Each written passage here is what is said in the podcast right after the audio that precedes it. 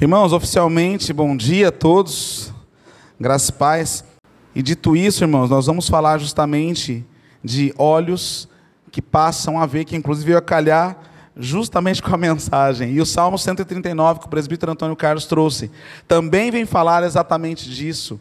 Nós lemos numa parte ali que a escuridão e, as, e a luz é a mesma coisa para Deus. E na verdade nós vamos ver quando o Senhor começa a trabalhar na vida das pessoas. E essas pessoas acabam deixando a escuridão de lado para viver a maravilhosa luz de Cristo.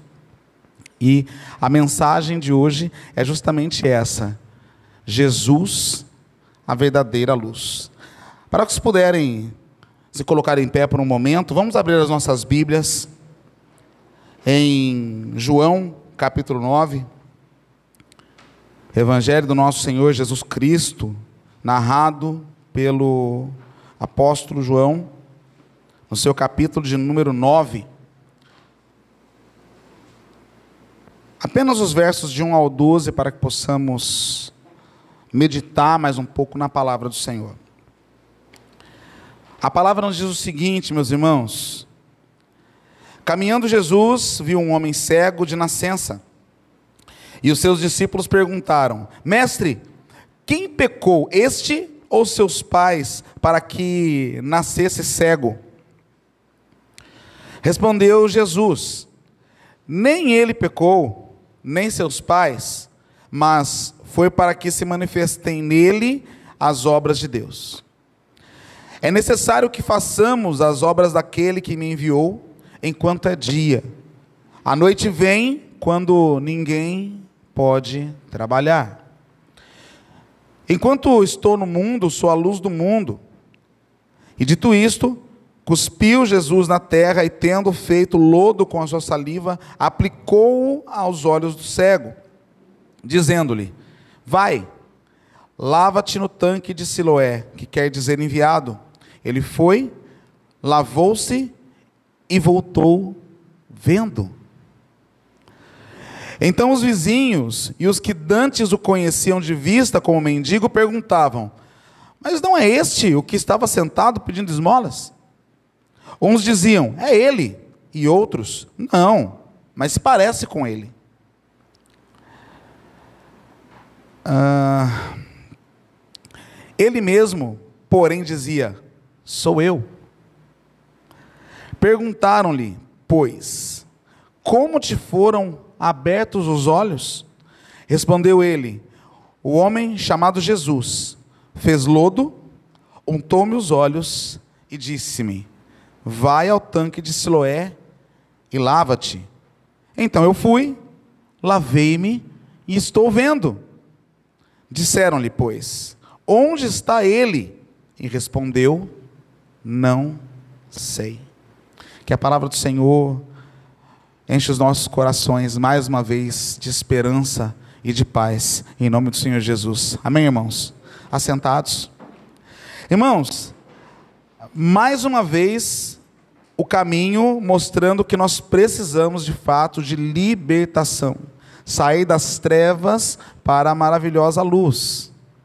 Precisamos entender o que lemos, precisamos viver o que temos lido, precisamos de fato aplicar sobre as nossas vidas aquilo que o Senhor Jesus nos ensinou pelo passar dos anos. E cada vez que o tempo passa, nós temos mais tecnologia, mais facilidade com a palavra, coisa que ainda muitos lugares na face da terra não, não tem. Então, aqueles feixes de luz, aqueles pequenos focos de luz chamados missionários que conseguem adentrar espaços pequenos para poder levar um pouco de esperança, iluminar o lugar onde eles estão, fazendo dar mais sentido ainda em ser sal da terra e luz do mundo, nós vemos a importância deles lá. E de novo, lembramos aqui também na escola dominical a questão de não esquecermos de falarmos desse mesmo Cristo na nossa região, nas nossas casas, no lugar onde nós vivemos, para que como Jerusalém não seja perdida, nós também não sejamos. O quanto a palavra do Senhor nos últimos dias, nas últimas semanas, tem de fato impactado a sua vida? Será que a escama dos seus olhos tem caído Ou será que você continua ainda vindo, passando um momento automático e não lembra sequer de um verso, de uma passagem, e não digo pelo, pela referência numérica, mas de levar aquela palavra embora no coração? Na semana passada eu fui convidado a estar na igreja presbiteriana independente, pregando lá, e eu pude levar do Senhor passagens que nós vimos o missionário Sérgio pregando aqui, que ficou me batendo por umas duas semanas, que foram aquelas cinco passagens onde ele diz que nós precisávamos tomar cuidado se nós estamos sendo aqueles discípulos que não abrem o caminho para poder deixar que aqueles que têm verdadeira necessidade desse momento se acheguem ao Senhor, porque em alguns, alguns momentos nós somos ouvintes, mas em outros momentos nós, como ouvintes, precisamos abrir espaço para que os doentes de verdade cheguem a Cristo. E nós precisamos ser esse instrumento colocado por Deus para facilitar esse caminho de acesso. E isso nos traz de volta à luz. Isso nos coloca de volta numa posição de realmente olhar Cristo, olhar o necessitado vê que ele não vai chegar sozinho a Cristo e lá pegar na mão desse necessitado e tentar carregá-lo pelas mãos aos pés da cruz de Cristo. De novo, não faça de desculpa o seu tempo, a sua falta de tempo, porque você está cercado de pessoas onde quer que você esteja. E como nós também lembramos disso aqui ouvindo essas palavras benditas, nós precisamos dar liberdade ao Espírito Santo, que não está atrelado, amarrado à placa da igreja, nem a este quadrado. Então nós somos cristãos aqui, abençoados, e eu, no meu caso, feliz por fazer parte dessa família, vocês sabem disso. Eu vou batalhar por vocês até que Cristo me permita. Mas quando nós saímos daqui, o que nós ouvimos aqui precisa fazer efeito na minha casa, precisa fazer efeito na minha família, precisa fazer efeito naqueles que me conhecem, e precisa fazer efeito daqueles que me veem apenas uma vez. Que talvez seja a única chance, a única semente que aquela pessoa vai ouvir sobre algo relacionado a um Cristo que salva de verdade. Talvez você evite falar de Cristo porque você pensa talvez no seu automático. Poxa vida, realmente, né, o Ed está falando que tem tanta tecnologia, a pessoa pode abrir a internet, pode procurar. A pessoa já sabe, porque, poxa, ela falou que ela é católica, que ela só é católica em praticante, que ela é desviada da Assembleia de Deus, que ela é uh, uma pessoa que viveu na palavra, então ela sabe, então ela conhece. Isso não quer dizer que ela realmente ouviu a palavra da salvação verdadeiramente. E falando em liberdade de espírito, nós percebemos que as pessoas têm medo de perguntar se a pessoa realmente conhece a Cristo. A mensagem que nós acabamos de, de ler aqui, a, os versículos que nós acabamos de ler, meus irmãos, eles vão tratar rapidamente de uma situação onde no capítulo 8, Jesus já vem dando indícios de que ele é a luz do mundo. E ele está numa briga chamado por alguns talvez de insana, batendo diretamente com fariseus e saduceus que queriam novamente algo em que ele tropeçasse para mostrar que ele não era Deus, que ele não era o filho de Deus. E ele começa a mostrar e falar sobre a sua autoridade na pregação sobre esta terra. E lembre-se, sempre cercados de pessoas ouvindo, meditando, levando aquilo adiante, e ele sempre demonstrando o seu poder. Nos versos que nós estamos lendo, meus irmãos, no versículo 14, nós vamos ler que era um dia de sábado, o dia em que Jesus fez o lodo e abriu os olhos daquele cego. Isso tem duas situações muito complicadas em relação ao conhecimento desses fariseus e saduceus que mantinham uma separação muito clara de que as pessoas doentes com alguma situação como paralíticos, cegos que nós vemos na mensagem daquela época, elas eram pessoas que de fato nasceram em pecado, ou a sua família estava em pecado, e por isso eles aproveitavam aquilo para um certo controle do povo. E vem o Senhor Jesus e começa novamente quebrar todas essas situações, mais uma forma dos irmãos entenderem o que o Senhor estava fazendo, libertando a sua palavra, tirando ela guardada da escuridão do conhecimento daqueles que não queriam que todos soubessem a verdade, e o Senhor Jesus chega para lançar luz sobre como o cristão, naquela época, né, como o hebreu, deveria viver diante do Senhor. Fariseus liam a palavra do Senhor, viram a questão do descanso no dia do sábado, e o que eles começaram a aplicar no passar dos anos? No sábado você não pode fazer nada, inclusive fazer, praticar medicina no sábado, no dia de descanso, é pecado. Não era isso que a palavra dizia, nunca disse isso. Aí vocês já conhecem as várias passagens. Não por uma questão de ordem, mas normalmente se falam de sete momentos, sete milagres que o Senhor praticou em mais de 30 milagres diretos que nós ouvimos, que nós lemos, de que ele fez no sábado, no dia de descanso. O dia que os fariseus começavam a brigar que ele não era Deus, porque ele, como é que ele poderia ir contra a sua própria palavra? Mas a palavra de Deus não dizia isso, o que mostrava escuridão de conhecimento o que mostrava um caminho perdido já por aqueles que, conhecedores da lei, deveriam abrir a palavra ao povo e não fechá-la, e usando principalmente as doenças como um fator de que o povo era pecador, que deveria pedir sempre perdão a Deus, e aqueles com mais saúde e também mais dinheiro é que estavam próximos de Deus. O Senhor Jesus chega no dia de sábado, e ali caminhando, como nós vimos o primeiro verso falando, vê um homem cego, e nesse caso não foi como Bartimeu que gritava, que chamava, que clamava por ele, não.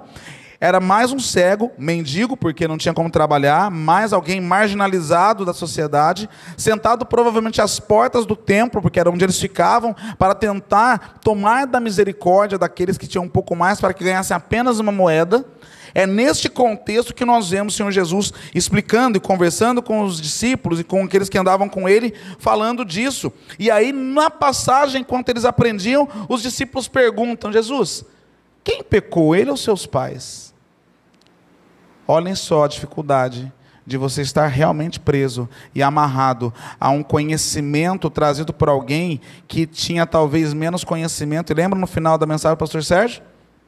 A história que ele contou?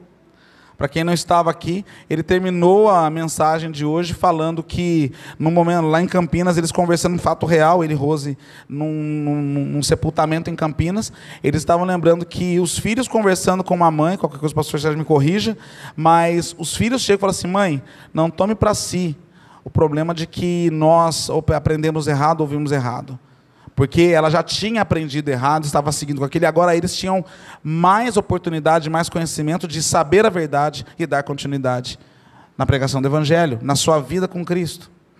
Então, de novo, nós não podemos culpar mais ninguém com a facilidade de entender, de aprender a palavra que nós temos hoje. Nós temos que parar de dar desculpas e de fato viver Cristo. E o Senhor fala justamente claramente que, olha, está errada essa cultura. Nem ele nem os seus pais pecaram. Vocês conseguem imaginar isso numa cultura extremamente fechada? Chega o Senhor Jesus falando isso. Claro que hoje nós sabemos o poder dele, mas aquele povo estava aprendendo ainda porque era apenas um judeu, simples, não tinha beleza ou formosura alguma na pessoa do Senhor Jesus. E ele está andando e falando como quem tinha autoridade e não como os escribas. A própria palavra em Mateus nos diz isso. O simples falar dele, meus irmãos, era algo que enchia o coração. Era algo que tomava conta de quem queria estar perto dele. Só que também, pela escuridão da vida daqueles, eles ainda faziam e geravam mais perguntas, ainda atrelados, amarrados, seguros naquela lei, nos profetas que eles ouviram de forma errada. Mas, Senhor, como assim? Eu sempre ouvi que doença é sinal de pecado. E ele falando: não é. Não é. E aí ele dá continuidade porque ele queria seguir com este momento. E aí ele coloca uma situação que ele já começa a dar indícios da sua partida. O versículo 4, ele diz que é necessário que façamos as obras daqueles que o enviou, enquanto é dia, porque a noite vem. O Senhor Jesus começa a dar indícios da sua partida e mostra que ele precisa preparar pessoas realmente alertas à palavra do Senhor para que possam levar adiante depois da sua partida ele começa a mostrar que existe um tempo para o trabalho, porque a noite vem. Existe um tempo para nós corrermos, trabalharmos e batalharmos, porque a noite vem. Irmãos, a nossa idade chega. Numa passagem de ano, nós enterramos, sepultamos duas irmãs queridas da nossa igreja. Nós precisamos trabalhar porque a noite vem. Nós precisamos parar de picuinhas, parar de brigas, porque a palavra do Senhor precisa ser pregada. Nós precisamos de fato ser luz onde entramos, levando a luz de Cristo, porque a noite vem. Ah, Ed, vai ficar de noite. Não, queridos, vocês entenderam. Todos nós, em algum momento, vamos deixar de falar de Cristo nessa terra. Tudo bem que a nossa história deve ficar como um legado, mas nós precisamos trabalhar enquanto temos força. Nós precisamos falar de Cristo enquanto temos energia, porque o nosso tempo também vem.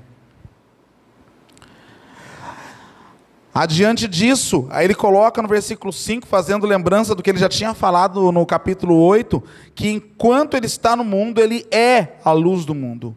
E dito isso, ele faz algo que já começa a causar burburinhos novamente entre os discípulos, porque primeiro ele prepara o cuspe e o lodo, ou seja, trabalho, e ainda vai fazer cura, que também era pecado no dia de sábado aos olhos dos fariseus.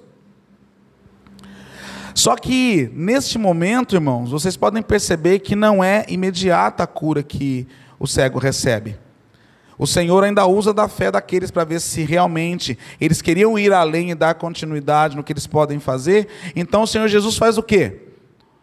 Querido, se levanta, vai ao tanque de Siloé, que foi rebatizado como o enviado, que era para representar justamente a figura de Cristo, que foi enviado para trazer luz ao mundo novamente, luz àqueles que o seguiam novamente.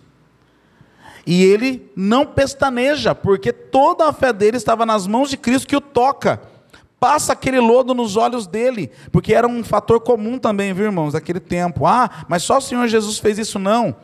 Pequenas feridas é, para cicatrização, é, essas questões de, de, de cegueira momentânea, era feita dessa forma: cuspe lodo e passava sobre os olhos para ser lavado posteriormente. Então o Senhor Jesus ainda usa também da cultura momentânea para poder trabalhar aquilo para aquele cego e para aqueles que estavam vendo. E ele, sem pestanejar, no versículo 7, só não ouvimos falar assim, e ele foi, e lavou-se, e voltou o quê? Vendo. Isso é maravilhoso, isso é, isso é algo maravilhoso. Irmãos, aí nós temos, entre o versículo 8 e o versículo 12, uma situação interessante, onde começa aquele debate. Mas ele não era cego? Não, acho que não. Não, era cego sim, mas é ele? Não, não é, mas parece que é. Então começa a confusão, porque ninguém quer aceitar a verdade nua e crua de que Cristo realizou um milagre. Ninguém quer aceitar, porque enquanto você ficar preso ao passado, enquanto você ficar olhando para aquilo que era, que não mais é, o que neste caso nunca foi, você não vai abrir os olhos para a verdade. Que Cristo pode sim todas as coisas. Todas as coisas. Parece uma repetição da escola dominical, né, pastor Sérgio? Mas eu acho que está válido, né? Como o pastor Sérgio falou, tirando que Deus não pode pecar, ele pode fazer, como o pastor Sérgio falou, pode fazer chover o contrário. E é isso que o Senhor quer mostrar aqui. É o que ele quer colocar. Aí nós vemos uma evolução do que vai acontecer nos próximos versículos, e eu gostaria que os irmãos acompanhassem comigo ainda agora uma leitura rápida, a partir do versículo 13, para nós entendermos o que foi que aconteceu e ver como a evolução do conhecimento de Cristo leva diretamente à libertação quando você decide soltar tudo o que você acha que conhecia para agora viver Cristo de verdade. Levaram, pois, aos fariseus os que dantes fora cego. E era sábado, o dia em que Jesus fez o lodo e lhe abriu os olhos. A passagem está aqui para mostrar que era proibido, que era pecado, que era dia de descanso total e que nem mesmo salvar uma vida você podia fazer no dia de sábado. E o Senhor Jesus vem quebrar tudo isso, já começa a briga, já começa toda a situação aqui da libertação da iluminação que o Senhor Jesus estava trazendo através do que aconteceu com aquele cego. E nós continuamos. Então os fariseus, por sua vez, lhe perguntaram: Como chegar a ver? Ao que lhes respondeu: Aplicou lodo dos meus olhos, lavei-me e estou vendo. Irmãos, vocês conseguem perceber a simplicidade de uma explicação? Queridos, eu era cego. Só sei dizer que eu fiz uma coisa que o Senhor Jesus me pediu e agora eu vejo.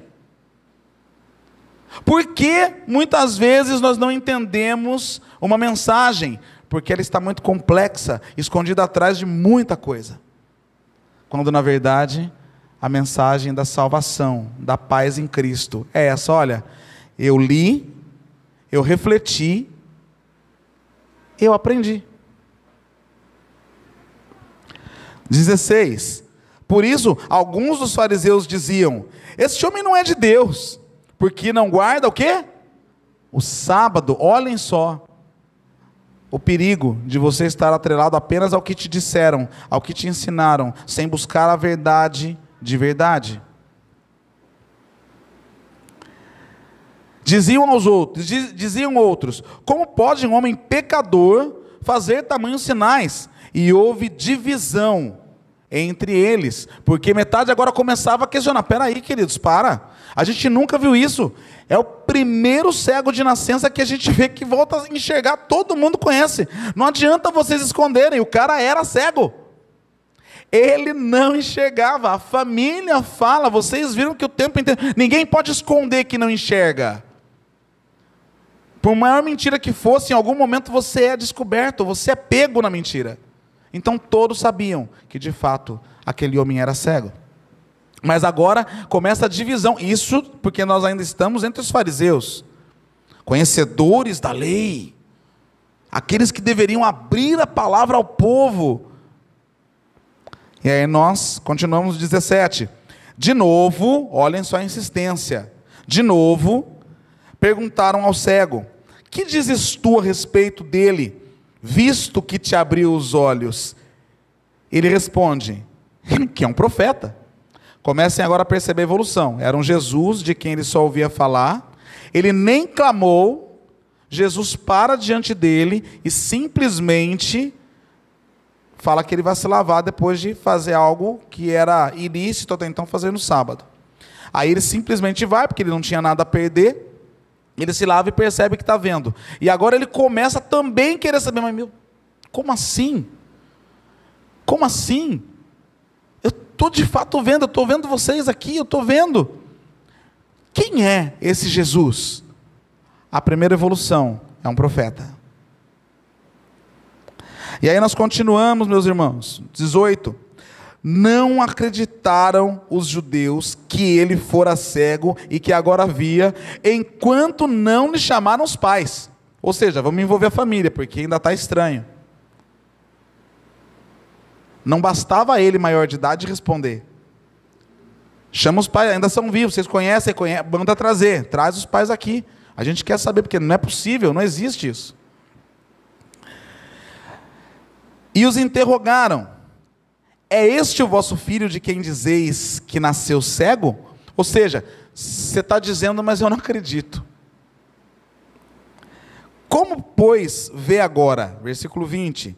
Então os pais responderam: Sabemos que este é nosso filho e que nasceu cego. Mas não sabemos como vê agora, ou quem lhe abriu os olhos também não sabemos.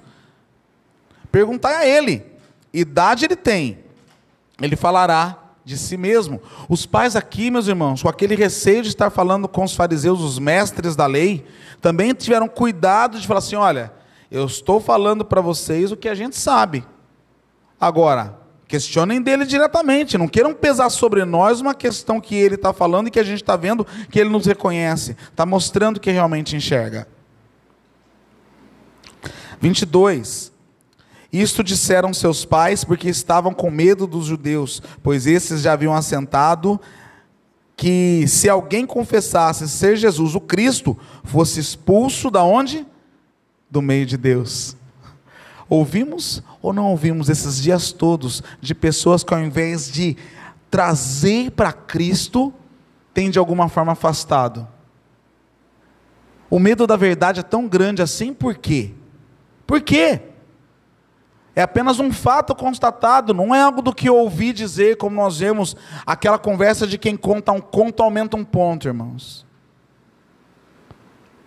Aqui eles estão apenas querendo desvirtuar a verdade para trazer de volta à ordem aquilo que eles sempre conheceram. É justo isso? 23. Por isso é que disseram os pais: Ele tem idade, interrogai-o. 24. Então chamaram pela segunda vez o homem que fora cego e lhe disseram: Dá glória a Deus. Nós sabemos que esse homem é pecador. Irmãos, aqui os fariseus começam a forçar uma situação que este dá glória a Deus é a mesma coisa que chamasse vocês daqui e falasse, ó, peça perdão agora do que você falou. Porque você está errado. Peça perdão agora, porque você está mentindo na nossa cara, porque não sabemos que esse Jesus não é Messias, não é Salvador, não fez esse milagre. Confessa agora que você nunca foi cego. E pede perdão aqui diante de Deus. Se dar glória a Deus quer dizer isso. Pede perdão agora, pede desculpa já do que você está fazendo. E aí o 25 começa mais um salto, porque o próprio cego começa a perceber a verdade que ele viveu em combate com o que os fariseus estão falando.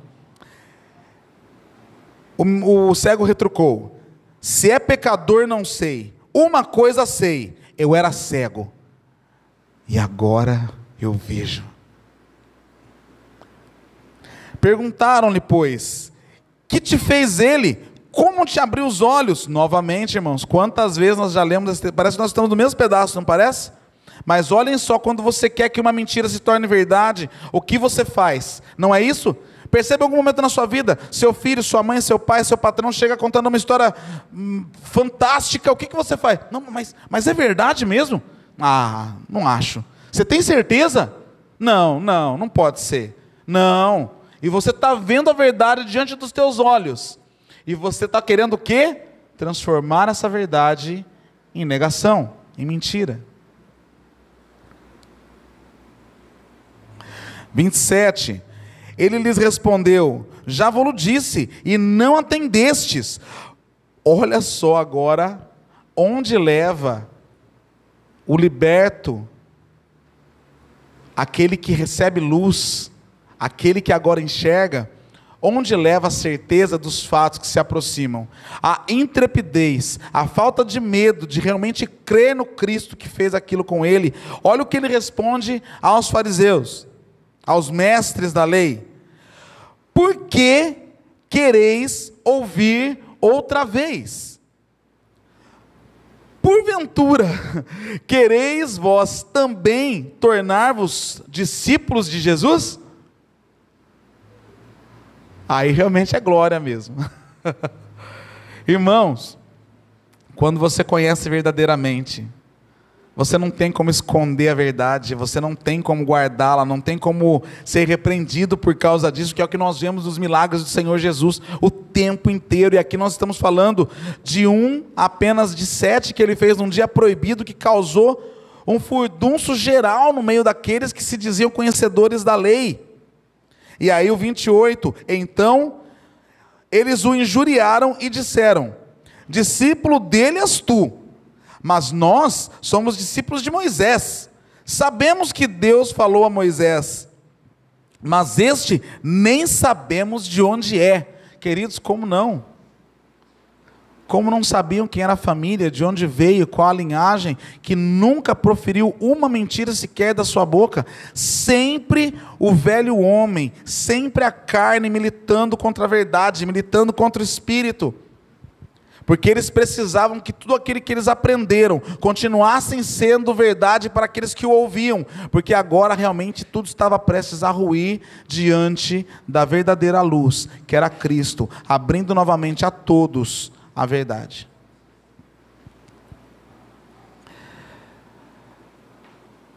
O 30, meus irmãos, respondeu-lhes: Nisto é de estranhar que vós não saibais de onde ele é, contudo, ele me abriu os olhos. Sabemos que Deus não atende a pecadores, mas pelo contrário, se alguém teme a Deus e pratica a sua vontade, a este atende. Desde que há no mundo, jamais se ouviu alguém que tenha aberto os olhos de um cego de nascença. Se este homem não fosse de Deus, nada poderia ter feito. E aqui mais um salto no conhecimento e mais luz jogada sobre aquele antigo cego, meus irmãos. Agora, Jesus, além de profeta, é o homem enviado por Deus. É o homem de Deus. Vocês conseguem perceber, conforme as pessoas tentam trazer mentiras, alguém que tem plena verdade, porque ele viveu a verdade que acontece, ele é liberto de tal forma que ele agora começa a pregar, falando: Olha, para vocês eu não sei, queridos, eu não vou negar o que passou na minha vida. Todo milagre que está estabelecido é o que vocês estão vendo e é o que eu quero mostrar para vocês. E aí o 34, mas eles retrucaram: Tu és nascido todo em pecado e nos ensina a nós? e os expulsaram de lá. Eles querem continuar dizendo que aquelas palavras que eles aprenderam de forma errônea, totalmente deturpada e errada, continuava sendo certo. Enquanto a verdade estabelecida, cunhada, batida naquele homem, vivendo tantos anos, era a verdade exposta com a iluminação total sobre a vida dele. Irmãos, qual é o nível da clareza que você tem para ter Cristo no seu coração como seu único e suficiente Salvador? É essa clareza? Porque ainda falta um último salto, ainda falta uma última evolução nessa conversa, porque agora o Senhor Jesus diretamente vai se revelar a esse cego. Porque até então, quando ele volta dos olhos limpos do tanque de Siloé, percebam que ele não vê Cristo, ele não sabe quem o Cristo é, porque ele simplesmente sai vendo, dando glória a Deus e falando, e as pessoas que o conheciam, questionando, levaram ele direto aos fariseus para que pudessem de fato ouvir o que ele tinha a dizer, mas ele não tinha visto ainda Cristo diretamente, ele ainda estava vivendo como Jó, somente de ouvir falar. Ele ainda estava realmente como Jó, falando de algo que ele tinha lido, que ele tinha conhecido, mas naquele momento ele já tinha começado a experimentar, mas ainda faltava o crer de fato quem o Cristo era, quem era ele, se era de fato o Messias. E aí nós temos a nossa última parte, que agora o Senhor Jesus se aproxima, e a partir do versículo 35 nós lemos o seguinte, irmãos. Ouvindo Jesus que o tinham expulsado, encontrando-o, lhe perguntou. Jesus sabia que expulsaram da sinagoga. De repente, Jesus já espera para conversar com ele, porque ele o encontra, depois que ele é expulso de toda essa parte dessa batida. E aí, lhe pergunta: Crês tu no filho do homem? E aí, o antigo cego, ele fala: Quem é, Senhor, para que eu nele creia? E Jesus lhe disse: Já o tens visto, e é o que fala contigo. Então afirmou ele: Creio, Senhor. E ali mesmo adorou o Senhor Jesus. Agora, o chamado Jesus, que até então era apenas um nome, que foi reconhecido por esse mesmo cego tentando ser interpelado como profeta, que no meio do caminho ele é visto como homem de Deus, enviado de Deus. Agora nós vemos ele chamar esse Jesus de Senhor. Nós vemos ele falar que ele crê no Filho do Homem, que ele crê em Cristo que salvou a sua vida da escuridão.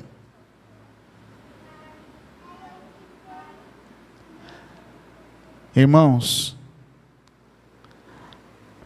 o quanto você tem caminhado de volta para a escuridão depois de conhecer Cristo.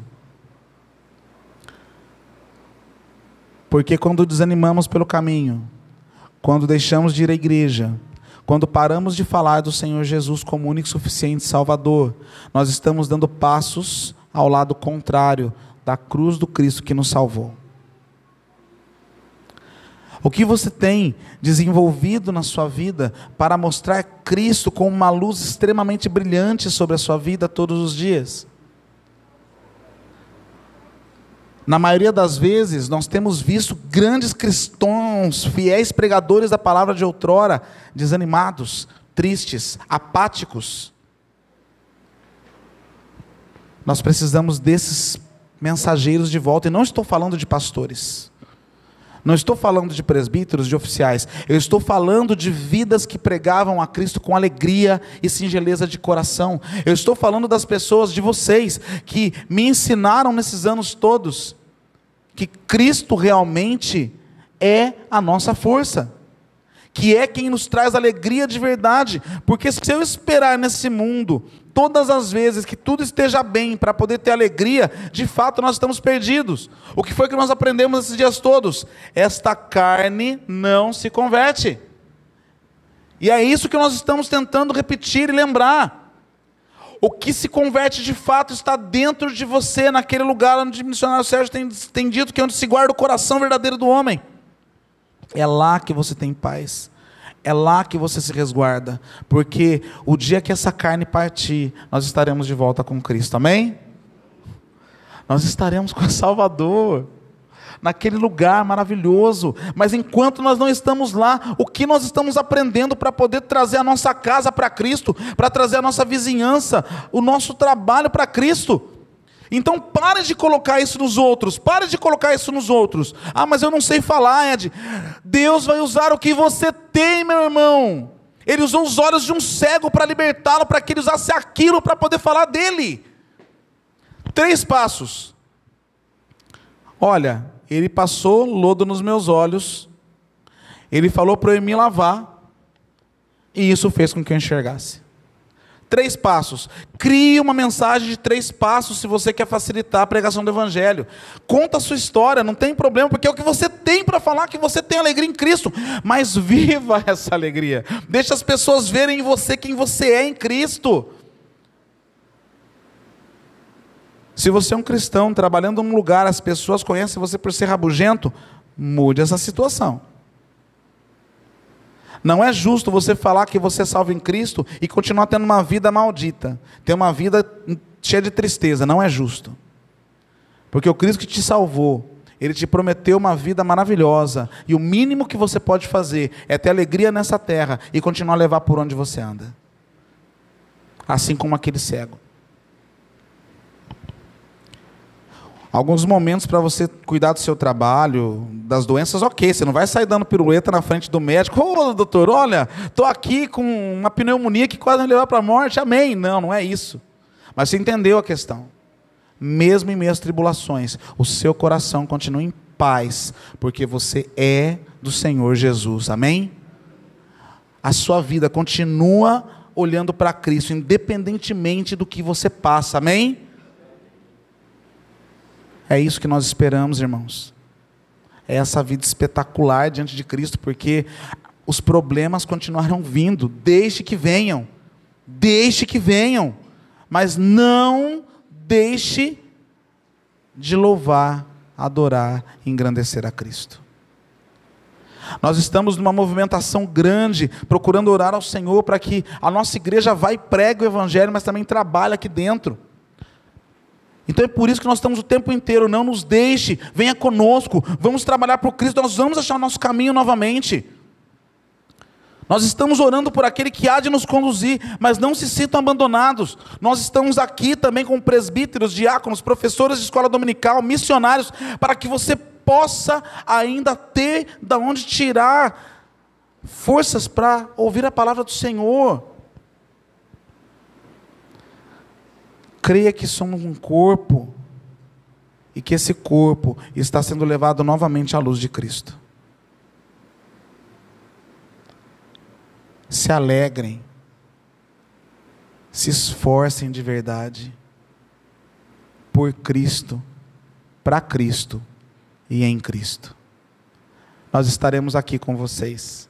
O quanto Deus nos der, Alguns de nós, de vez em quando, caem pelo caminho. Hoje estamos sem o presbítero José Viana, sem o presbítero Bruno, mas nós estamos aqui. Hoje, muitos dos nossos também não estão aqui, às vezes por preguiça, às vezes por doença também, mas nós estamos aqui para fazer o quê? Ser essa luz, saindo daqui, procurando saber se está tudo bem, orar por quem não está bem e buscar novos, por onde quer que a gente vá. Essa é a nossa vida. Se Jesus é a sua luz, meu irmão, como é a minha luz, nós precisamos entender isso. O Senhor Jesus, já aplicando a palavra e terminando nossa, nossa manhã, ele veio para tirar a sua própria mensagem já escrita da escuridão, ele veio para aplicá-la diante do menor da casa, um cego, outro cego, um paralítico, a mulher do fluxo de sangue, Zaqueu. Mas Zaqueu não era doente, era de coração. Lembram? Restituiu quatro vezes mais o que ele defraudou. Às vezes a pessoa tem tudo, tem uma vida perfeita, eu estou tratando com alguns desses. Tem casa, tem carro, tem família, tem tudo. E ainda assim fala que está triste, por quê? Porque é o lugar que Cristo preenche. Ninguém vai tomar o lugar. Cristo tem que estar lá. E é por isso que nós oramos pela minha e pela sua vida, uns pelos outros, para que o Senhor nos fortaleça. Mas como é que eu sei, Ed, que a pessoa está fortalecida? Só tem uma forma de você saber: perguntando. E como é que a pessoa vai saber que eu preciso de oração, Ed? Da mesma forma, você falando que você precisa de oração. Mas como é que eu vou aprender do que eu não entendo na Bíblia, Ed? Vai procurar o pastor Sérgio, vai procurar a Rose, vai procurar um de nós que tem estudado para isso, vai procurar o pastor novo quando ele chegar, e ainda assim, vários outros pastores de outras igrejas que você confia, vários outros irmãos que você confia, que sabe que são pessoas de Deus, você vai procurá-las para falar. Por quê? Porque é o que nós temos aprendido, a placa da igreja não nos leva a Cristo, mas a nossa comunhão com os irmãos espalhados pela face da terra, por onde nós queremos levar o evangelho, e são irmãos que podem orar por nós e conosco, esses é que nós queremos perto de nós.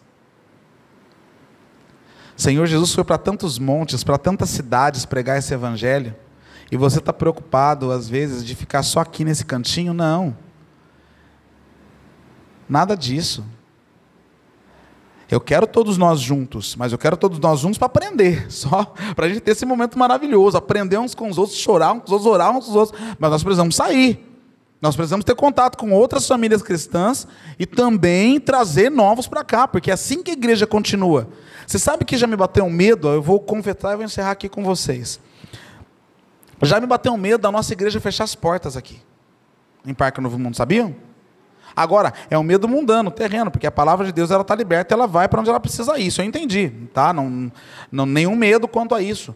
Mas se eu sou chamado a pregar o evangelho, se nós temos já um lugar pronto, preparado para receber as pessoas, para sermos é, médicos espirituais de quem mora aqui por perto trazer para cá, por que não?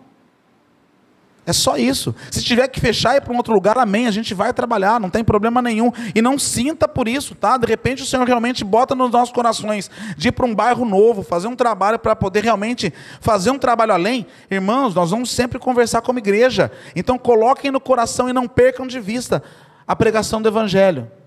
Porque se nós pararmos aqui, isso aqui vai ficar para ser vendido por alguém, porque se não está mais pregando o Evangelho aqui, precisa ir para outro lugar. Mas nós precisamos definir isso como igreja. Se nós ainda estamos aqui para trabalhar por essa obra, por este lugar abençoado, no qual também fui recebido por Cristo, obviamente que parte de mim e parte de vocês está aqui. Então nós podemos trabalhar ainda. Não estou profetizando nada, não, tá, irmãos? Por favor, não, não entenda. Não vão levar a palavra deturpada para outro lugar. Nós estamos aqui, a nossa realidade hoje é aqui, a nossa família é essa, e é por ela que nós vamos trabalhar, amém? Amém? Amém. Glória a Deus. Então é isso que nós queremos. Eu e você aqui, fortalecendo aqueles que estão fracos pelo caminho e chamando os novos para também adorarem ao Senhor conosco. Que o Senhor Jesus nos guarde, meus irmãos.